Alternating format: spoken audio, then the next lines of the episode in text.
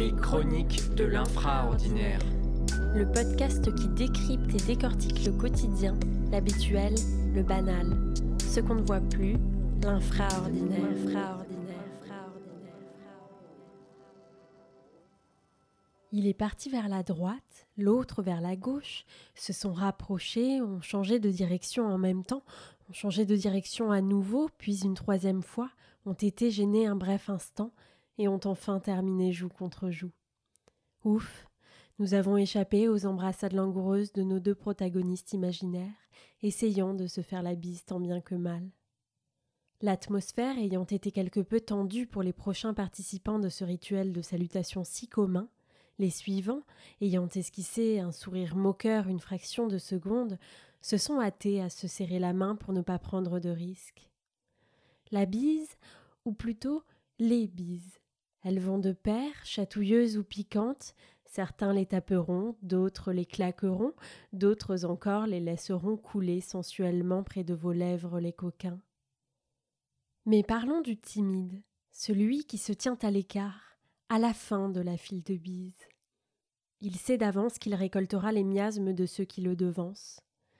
Il les entend claquer au nombre de deux, la cadence s'accélère au rythme de son cœur qui bat, le son se rapproche, il transpire, il se demande si ce sont ses joues ou ses mains qui sont si moites, les deux peut-être.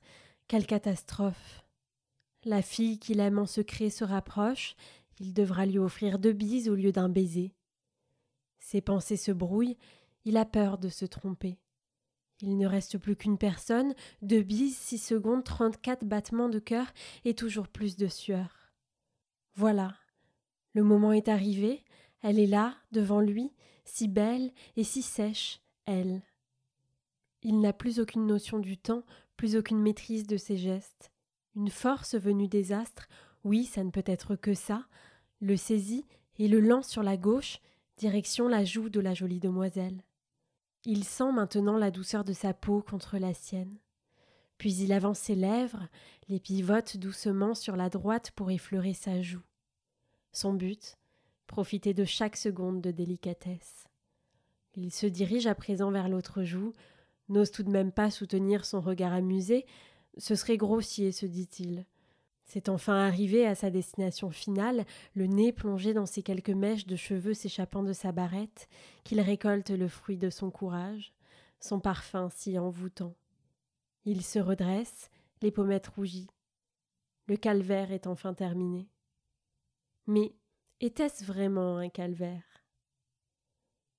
S'il vous est déjà arrivé d'être dans cette situation peu confortable, rassurez-vous, la personne que vous aimiez en secret attendait peut-être avec impatience de vous saluer de la sorte chaque matin.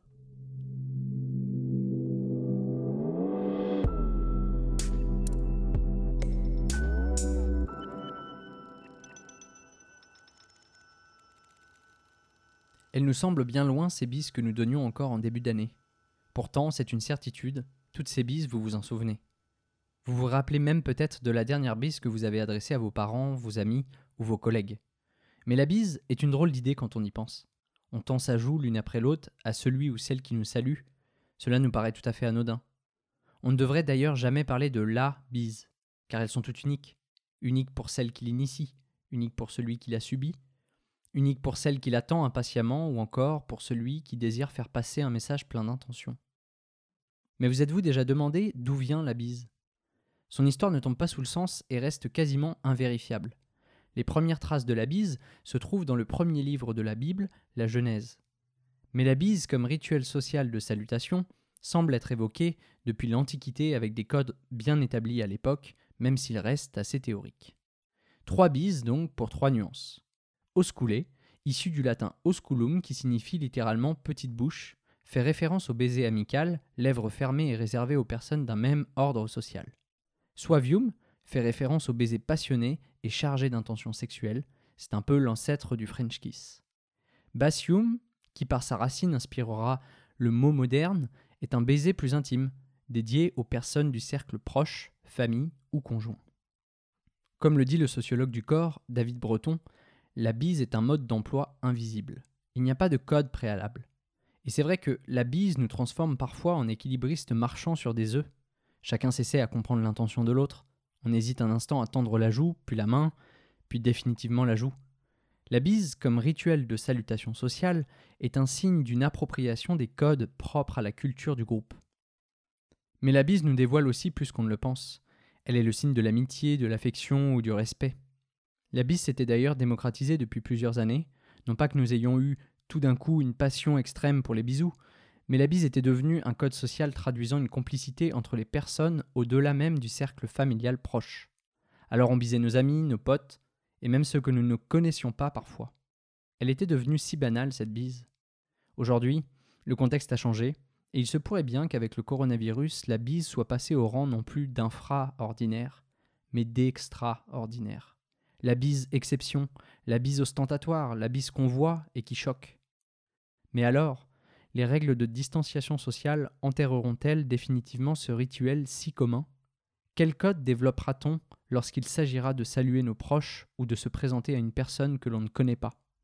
Nous nous apprêtons peut-être à faire naître d'autres rituels qui s'inséreront dans notre nouveau quotidien, de quoi étayer un peu plus nos gestes infraordinaires, et ce, pour notre plus grand plaisir.